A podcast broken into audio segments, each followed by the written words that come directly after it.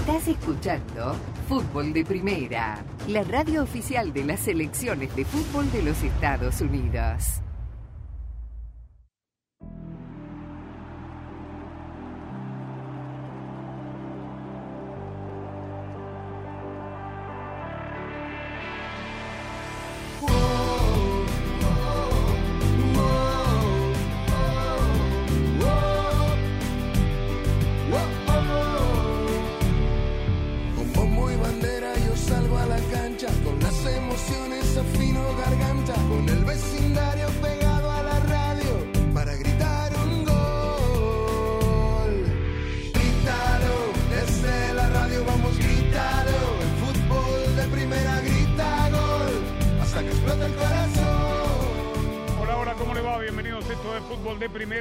Saludarlo desde los estudios Ford, socio oficial de Fútbol de Primera, Andrés Cantor, junto a Sami Sadovnik, Rosa Beatriz Sánchez, Jaime Gallardo y Daniel Chapela. Aquí estamos en esta tarde, noche de eliminatorias, con mucho fútbol ya jugado en el viejo continente con muchas novedades.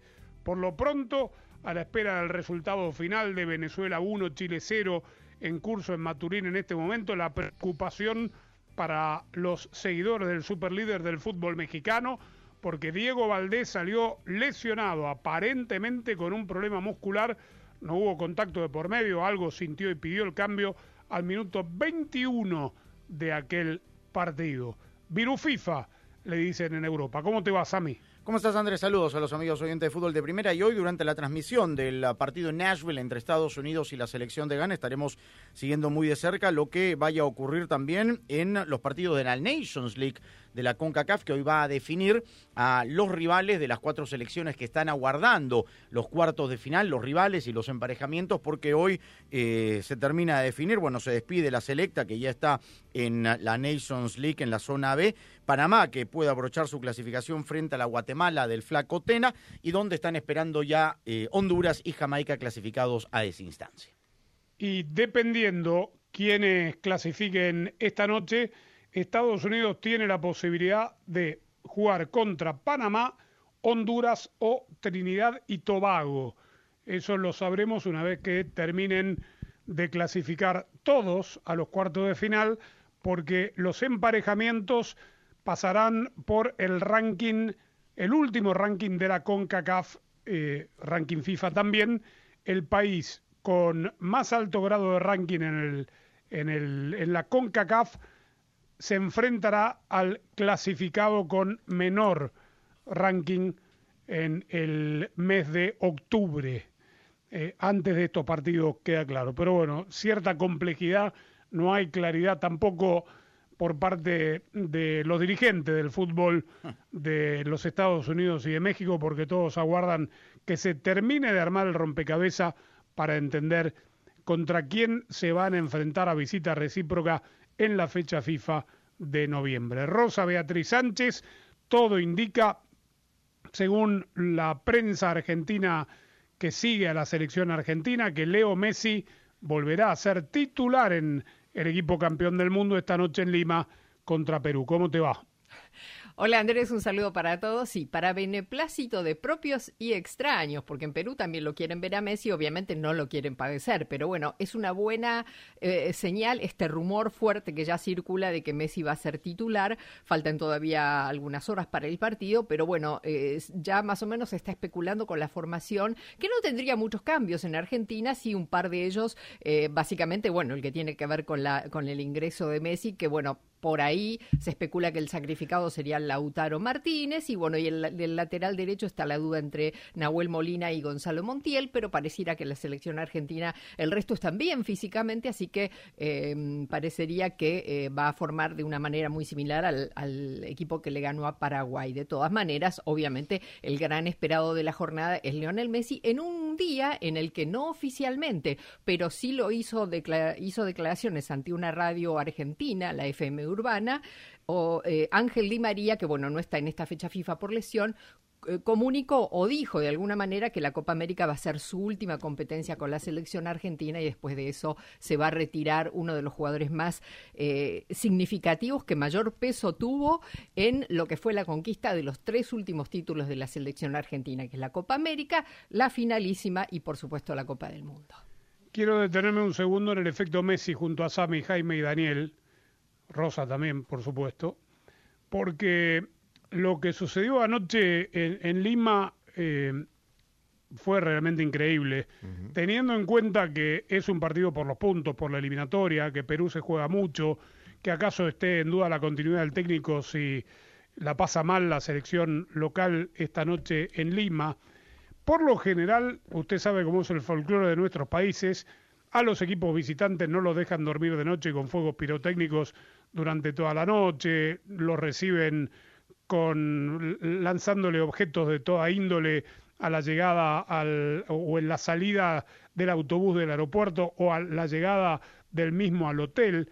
Bueno, ayer desde muy temprano, Sami, se agolpó, agolpó muchísima gente en el hotel de concentración de Argentina esperando la llegada de Messi, que bajó rápidamente eh, junto a los compañeros y se fue directo a sus habitaciones, pero se ve que estaba eh, planeado así, había un gran ventanal que daba a la calle donde Messi se asomó para saludar a la gente que se había acercado a, tratar de, verlo de cerca. Algo impensado en otros tiempos, ¿no? Insólito insólito. O sea, le hicieron el banderazo a Argentina y no a Perú, eh, eh, desde todo punto de vista, con chicos con camisetas de Barcelona, de Argentina, hasta del Inter Miami. Digamos, hicieron su agosto, por supuesto, eh, los informales que venden las camisetas, pero bien por ellos. Eh, pero sí, a mí me resulta insólito, Andrés, en esta situación globalizada yo entiendo que es el mejor jugador del mundo, es el rival de Perú esta noche, más allá de, cómo esté Perú jugando y que tenga un solo punto, el mismo que tenía en la eliminatoria rumbo al Mundial de, de Qatar, pero a mí me parece insólito esto por, y había muchos chicos, muchos jóvenes, con lo cual esto de, de, este mundo del fútbol globalizado, al no tener, digamos, en tener una precaria eh, liga local, los chicos hoy son hinchas de, de cinco o seis equipos internacionales y a mí, pero eh, de equipos puede ser, pero de una selección a mí me llama poderosamente la atención. Queda claro que estamos o, somos ya de otra época. Sí, no, no, no, no son hinchas de la selección argentina ni mucho menos. Querían ver al mejor jugador del mundo que digo va una vez pero cantando muchachos. Son hinchas de Messi. Está bien, sí, muy lindo. hincha de Messi. Lo cantando me, muchachos. Me pregunto... Déjate. Sí, sí, eso es raro. Bueno, y, y, me pregunto, Daniel, voy a hacer una pregunta inocente. Sí. ¿Todo esto hubiese sucedido si Messi no hubiese sido campeón del mundo en diciembre?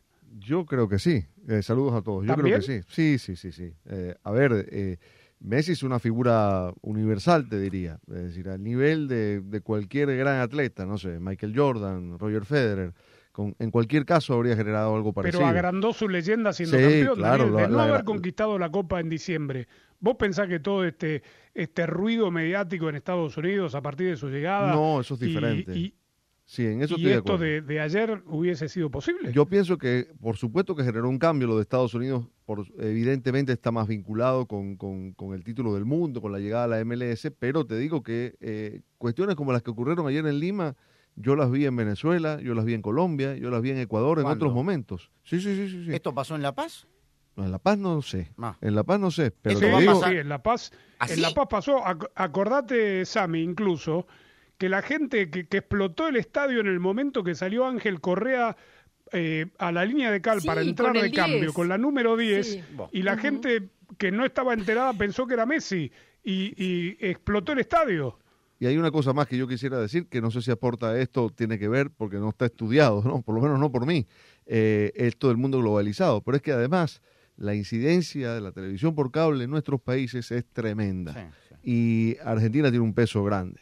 Sí, en Sudamérica, sí. Pero bueno, ahora eh, hemos visto que pasa en Qatar en el mundial, que no hay sentido de pertenencia, y veíamos a cataríes con la camiseta 10 y todo lo que quieras, vaya y pase. A mí eso para mí es inconcebible.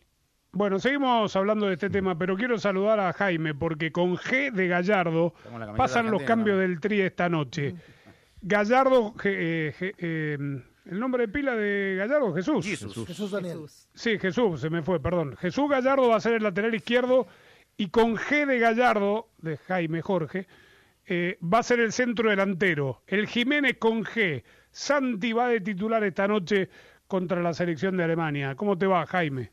¿Qué tal, Andrés? Saludos a todos. Sí, pues a ver, a ver si efectivamente no la expectativa que se tiene por el jugador del Feyenoord pues logra verse reflejado en la cancha. Ojalá que Santiago pueda pueda mostrarse para generar mayor competencia y será uno de los cuatro cambios que va a disponer Jaime Lozano del once titular de la selección mexicana en relación a lo que fue el partido frente a Ghana. Estará Kevin Álvarez como lateral derecho en lugar de Jorge Sánchez, lo que ya mencionabas, eh, Jesús Gallardo por eh, eh, Gerardo Arteaga el caso de, eh, de, Luis Romo, que estará por Chiquito Sánchez, a ver si le van a dar minutos de partido o le pudieran dar minutos de partido al jugador de Pachuca, porque los Tuzos van a inaugurar la próxima jornada el viernes y eh, no sé si le vayan a dar minutos de partido por esta situación. Y por supuesto Uriel Antuna por Orbelín Pineda y el cambio que ya mencionas, el de Santiago eh, Tomás Jiménez por Raúl Alonso Jiménez.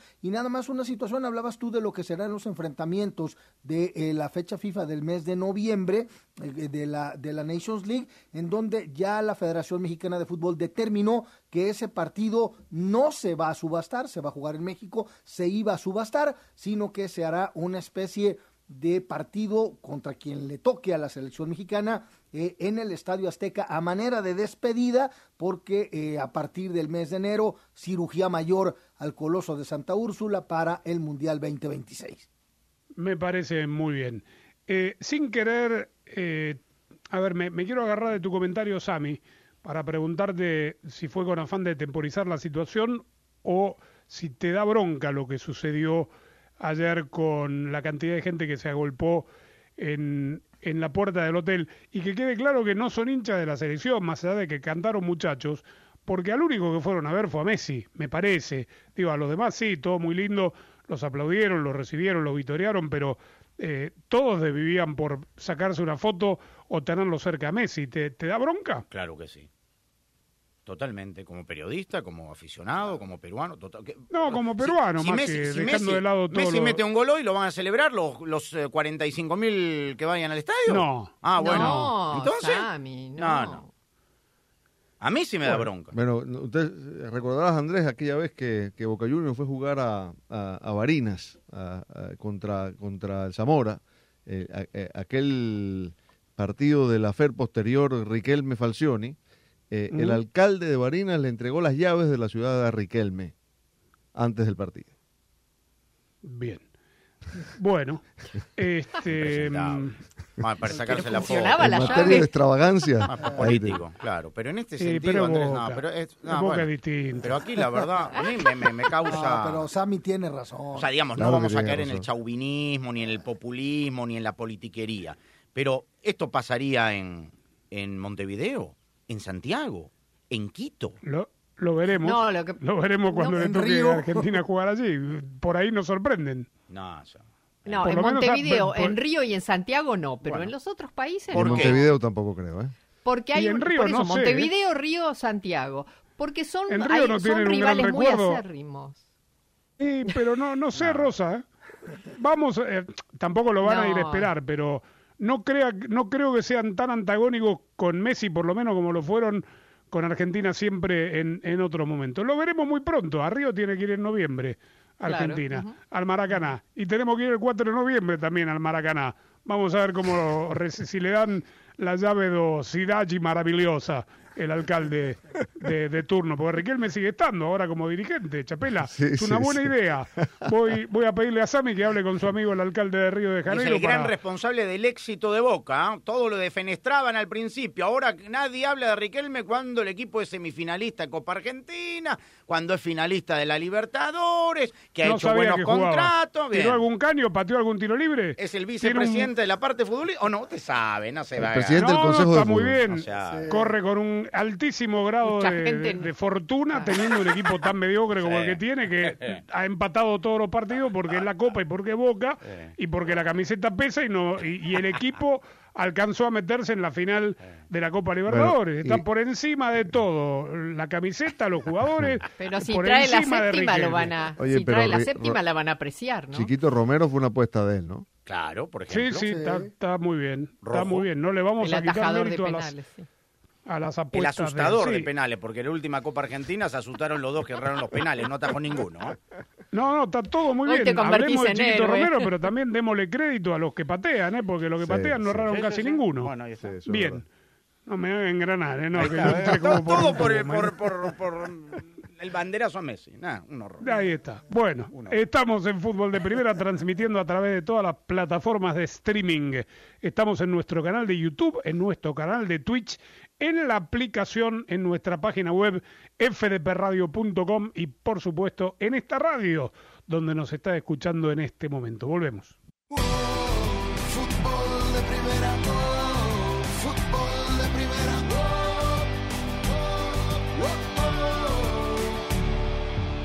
Cuando hablamos de emoción al conducir más es más, y eso es algo que Nissan entiende a la perfección. Por eso Nissan ofrece una amplia gama de vehículos para adaptarse a cada estilo de vida, deportivos, eléctricos, pickups, sedanes y más autos para darte más revoluciones para adaptarse a tu estilo de manejo. Tal vez te guste manejar solo o tal vez por carretera con tus mejores amigos. Sea lo que sea, hay un Nissan para darte lo que buscas al conducir y porque merecemos autos que realmente nos emocionen. Existe un Nissan inspirado en personas como tú y como yo. ¿Cuál será el tuyo?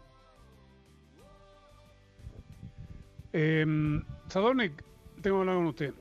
¿Qué fue?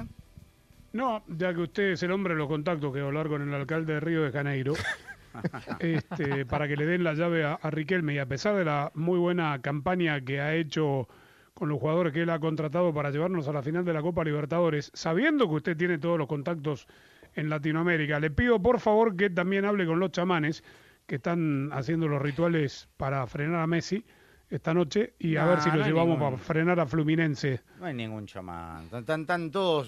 Sí, bueno, están, están chequeados, ¿eh? están registrados. Que- No funciona. Chamán que le den a Reynoso el chamán. Para ver si el Bueno, dejamos, Es verdad, es una buena idea eso, ¿no? Dejamos el humor de lado un segundo, porque esta noche juega la selección de los Estados Unidos. Seguramente va a tener algunos cambios, no creo que muchos, pero por lo pronto dos jugadores hablan de este rival. Ghana es el país africano al que más veces se ha enfrentado la selección de Estados Unidos. Se lo ha cruzado en mundiales también, obviamente. Y mm, habló Brendan Aronson de lo que significa, ojo a esta fecha FIFA, porque los dos llegan derrotados de la fecha anterior. Gana frente a México, Estados Unidos frente a Alemania. Entonces, eh, ninguno de los dos se querrá quedar con las manos vacías en esta doble jornada. I only saw a little bit of them so far, to be fair to you, but I think that they're going to offer different. I mean, they play in a different continent in the world, so it's it's every continent's different with the way they play football, and I think it's going to be a very aggressive game. They're going to come after us. I think there's going to be a lot of pressing, and I think it's going to be a tough game, really. Eh, he visto solo un poco de ello, para ser honesto, dijo Brendan Aronson. Juegan en otro continente, es un equipo muy agresivo van a salir a por nosotros.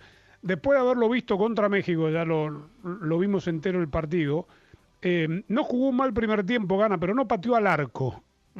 Eh, carece de, de profundidad el, el equipo ganés. Veremos hoy cómo le va, sobre todo cómo le va a Estados Unidos y si mejora defensivamente.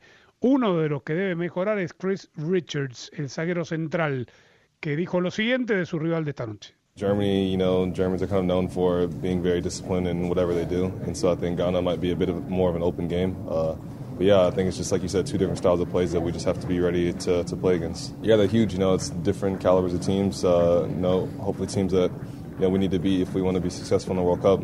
I think the more experiences we get uh, playing against top teams like this, it'll help us in the long run.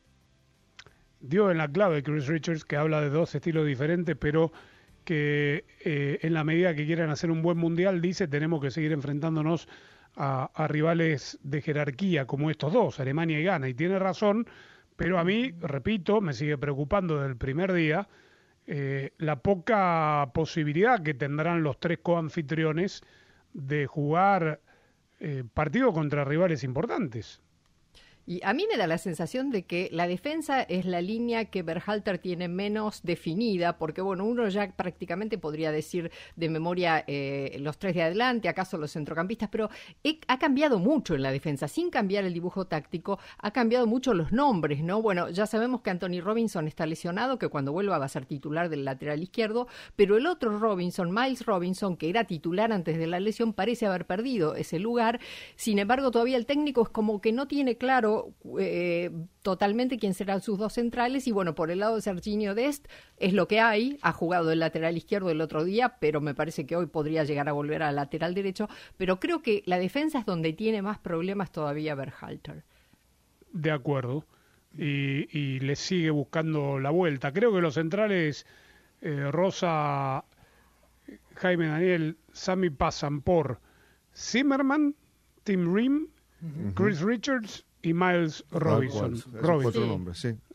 dependerá después, eh, dependerá después de, obviamente, de, del, nivel que tenga cada uno a la hora de, la toma de decisiones de cara a los partidos, ¿no? Pero bueno, eh, y sí, la mitad de la cancha parece inamovible en la medida que se inserte Gio Reina, porque Tyler Adams, si tiene nivel, inamovible, Musa McKinney también. Y arriba, por ahora, supongo que seguirán insistiendo hasta que Balogun se despache con, con partidos con goles. Eh, los de afuera, Wea y Pulisic, Inamovible. Tenés razón. Inamovible, sí. Y Balogan hasta que leía un buen balón, ¿no? Pero no, tampoco hay muchas opciones. detrás de Balogan está Ricardo Pepi, y no hay mucho más. ¿eh? Y detrás de Wea, Un partido nada más en Nigata. Perdió 4-1 con, con, Japón. Ah, es el que perdió. Porque hoy volvió a, ganar Japón. Con Túnez, 2 0. Sí, y me confundió porque me acordaba que había dicho que era eh, Japón el rival de Canadá, pero ya en la, en la fecha anterior. Bueno, estamos en fútbol de primera. Ya le vamos a contar de un incidente en el partido en curso todavía de Venezuela-Chile que me parece eh, me pareció interesante. Tras la pausa.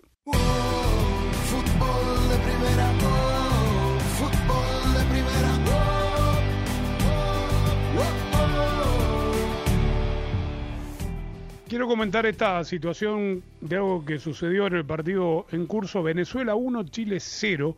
Ya en el segundo tiempo, un suplente chileno, Marcelino, cometió una falta insignificante en la mitad de la cancha. Le reclamó al árbitro cara a cara de que era la primera. El árbitro le sacó tarjeta amarilla. No estoy seguro si por la infracción o por el desafiante gesto de ponérsele tan cerca. Cuando vio la amarilla, dos veces le puso el índice contra el pecho al árbitro, que no dudó ni un instante de sacarle la segunda tarjeta amarilla por haberlo tocado y lo expulsó. ¿Alguien está en desacuerdo con la decisión que tomó el árbitro? No, yo no, yo estoy totalmente de acuerdo. Marcelino, y encima juega en el Norwich. Ah, perdió la cabeza, perdió la cabeza. 15, minutos duró en la cancha. Pero además deja a poco del final con una Venezuela replegada, con uno menos a Chile. Sí, sí. Sí, eh, cuando, a ver, expliquémosle a la gente, Daniel, o quien haya sido que dijo perdió la cabeza, porque es un, un término que se asocia por ahí con una patada fuera de lugar, con un golpe de puño eh, por la espalda, con, con, con, algo, digamos, más grave de lo que sucedió. Le puso el índice, que ya es grave de por sí, porque al árbitro obviamente no se lo puede tocar, levemente, o sea, no es que lo empujó, sino que le dijo, ¿cómo? Es la primera, y le apuntó al pecho dos veces, levemente, y el árbitro eh, estuvo para mí perfecto en sacarle la segunda tarjeta amarilla. Una realmente una imprudencia y una irresponsabilidad eh, muy importante de este muchacho. A eso me refería con que perdió la cabeza, ¿no? Que se le fue el partido de la cabeza, digamos, ¿no? Eh, claro, tú puedes estar a mil en la cancha y eso uno lo puede entender, pero tienes que tener también cabeza fría porque el partido está 1 a 0, todavía tienes posibilidades, tienes tiempo de empatarlo. Claro, claro, falta de oficio también, ¿no? Medel, Medel se lo quería comer. Sí, claro. Bien, en Europa, ¿cómo fue la cosa hoy? Ganó Inglaterra, Italia está, está comprometida, ¿no? Sí, sin despeinarse Inglaterra, la verdad. Y eso que lo empató el conjunto italiano. Eh, le cobraron un penal a, Marcus Rashford, fue el empate porque había eh, abierto el marcador. Iba ganando Italia. exacto, un penal a Rashford correctamente sancionado y después una gran jugada de Foden para Rashford y el 2 a 1 Harry Kane, pero efectivamente Inglaterra tiene ese líder, Italia está tercera a tres puntos del segundo que es Ucrania. Hoy está fuera. Con un partido menos, me pero un parece, partido menos y cierra la clasificación contra Ucrania eh, de visitante. Italia. Oh, Sí, este, bueno, no le quedará otra que, que ganar. Y Claro, como porque hoy ganó nota, Ucrania, que está en ese grupo, ganó de visita a Malta 3 a 1, ¿no?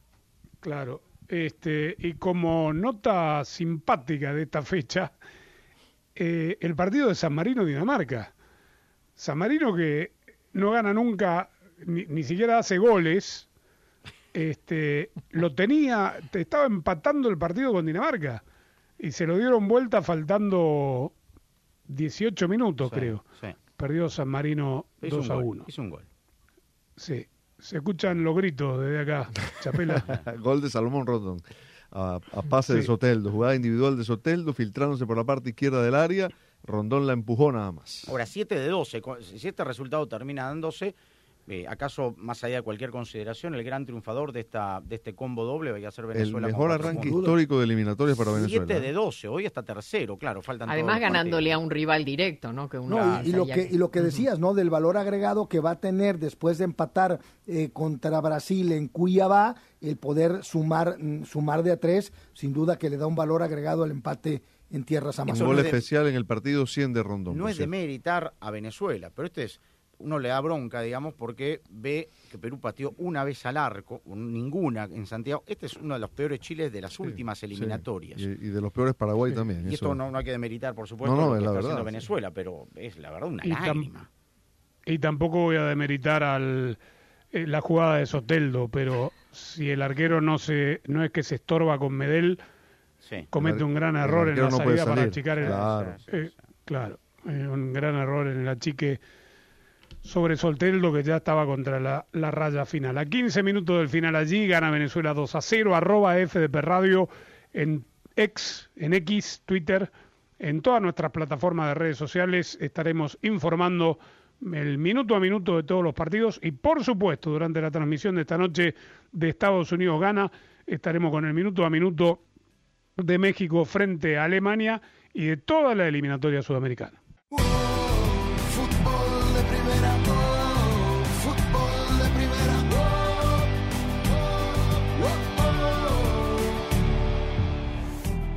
Fiesta total en Maturín, Chapela.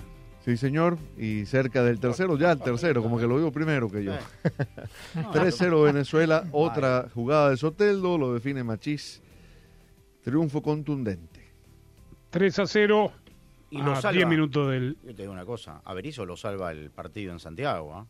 Sí, sí, sí. Un 3 a 0 contra Venezuela, imagina que hubieran empatado, lo salva. Lo Resultado salvó más Perú, ¿ah? abultado en la historia entre sí. estos dos. Lo Habrá Perú. que ver al final de esta fecha la tabla de posiciones, a ver si lo salva o no lo salva. Sí, es verdad. Bien. Tampoco tiene toda la culpa Berizzo de que un jugador se haga expulsar tontamente, ¿no? El equipo no funciona. Como Vamos a no escuchar a. Jimmy Lozano. Venga. ¿Lo siguen llamando Lamborghini?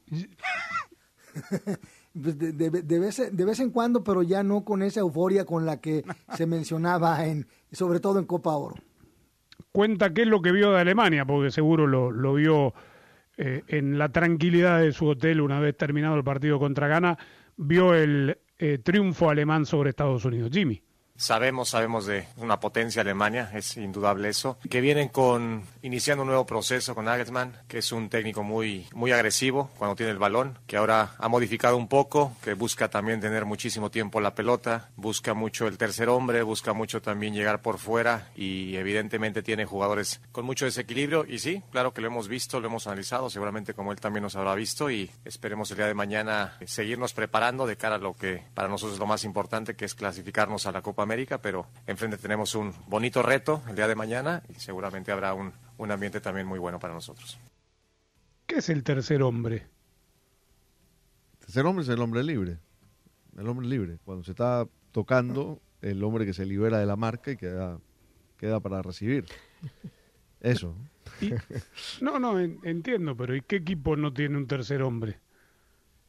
Me, imagino que habla de la. que busca la- mucho la- el tercer hombre, dijo. Sí. ¿Qué, qué equipo no libera uno de la marca, porque estas cosas, vio que la segunda pelota, yo- estas cosas, estos términos que a veces... El fútbol es fácil. A que la veces gente no entiende.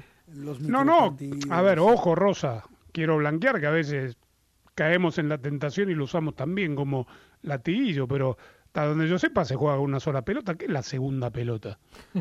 El rebote. ¿Qué es el tercer hombre? Pero bueno. La, la terminología, el vascular, el no sé qué. Fútbol es fácil. Son 11 contra 11, patean una pelota que es redonda y ya está. Bien. Pero bueno, eh, cuando, cuando eh, Jimmy Lozano habla del tercer hombre, yo digo otra vez, el oyente, la gente, el televidente, ¿entiende esto del tercer hombre? Claro. ¿Mm? Claro. bueno, Claro que no. Ah, sí, es obvio que lo no. entiende. Sí, o sea, y que se brinca las líneas Claro, y los recorridos. no, bueno, eso, Sí. eso es un poquito más entendible.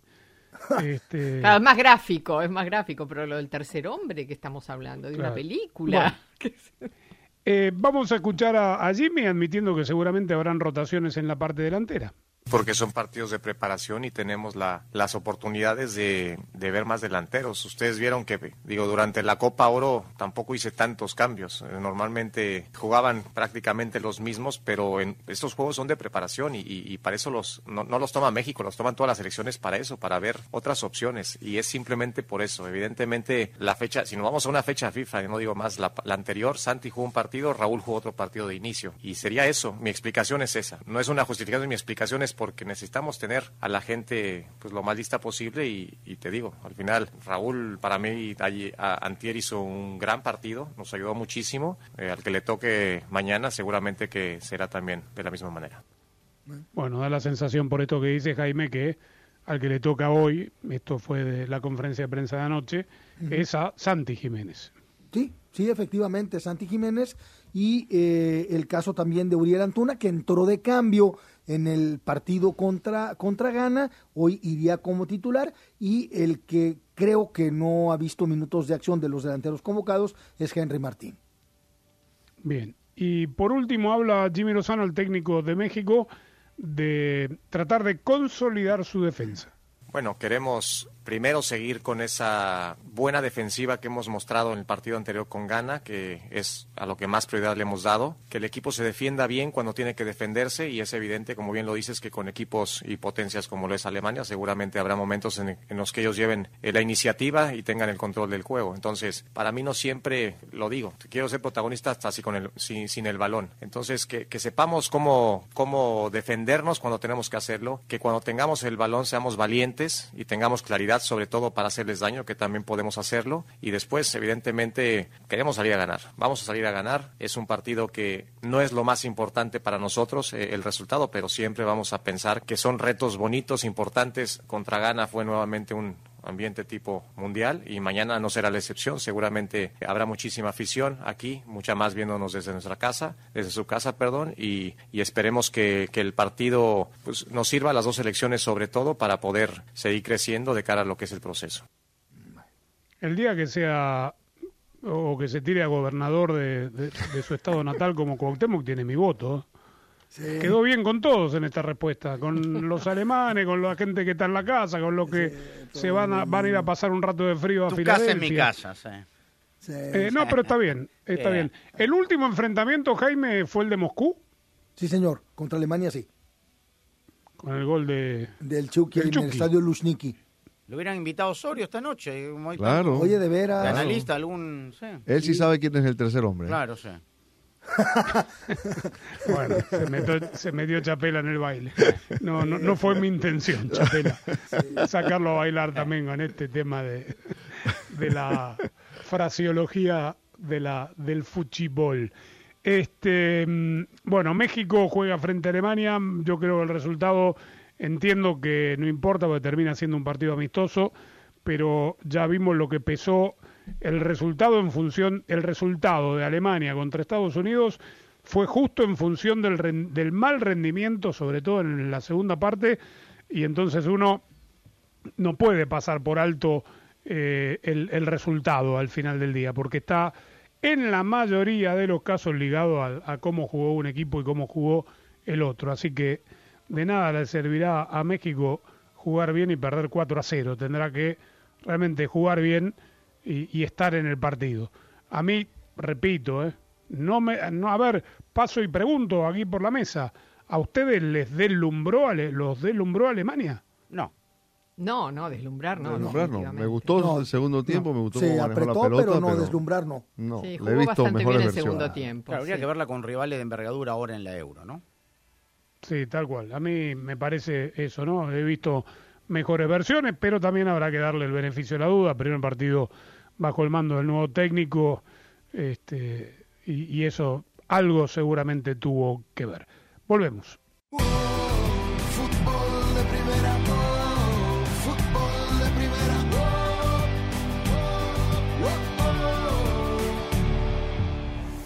Hoy Michael Bradley, uno de los grandes mediocampistas que ha tenido la selección de fútbol de los Estados Unidos, anunció su retiro. Está jugando en Toronto como zaguero central. Él fue siempre volante de contención, alcanzó a jugar mucho tiempo en Europa. Sí, es el hijo de Bob Bradley, quien fuera técnico, es más, lo dirigió durante algún paso en la selección nacional. Uno de los muy buenos eh, jugadores que ha tenido el fútbol de los Estados Unidos cuelga los botines. Daniel, final en Maturín, ganó Venezuela en el partido 100 de Salomón Rondón, que además con su gol, ¿qué hizo?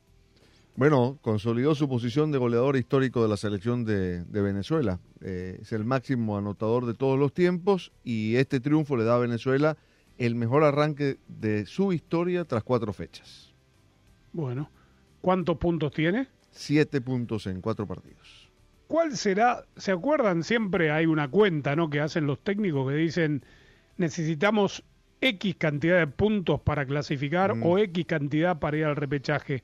Con esta manera eh, tan sui generis de, de jugar la eliminatoria, ¿cuál será la cuenta? ¿Cuántos puntos necesitará el sexto? Yo diría que entre 22 y 24, así a, a vuelo de pájaro. ¿Y cuántos tiene Venezuela ya? Siete. La tercera parte casi. Bueno, no está mal, ¿no? Tras cuatro fechas. Una muy buena cosecha, sí. Bueno, no sé para ustedes, pero para mí el Jefferson Soteldo, La figura. La figura, indiscutible. La gran figura sí, sí, sí. Muy bien. la descoció. Fuegos artificiales en Maturín para cancha llena. ¿eh? En una época no le gustaba el fútbol eh, a la gente en Venezuela. No, eso cambió. Eso cambió hace tiempo, sí. 52 Hace mil personas, ¿eh?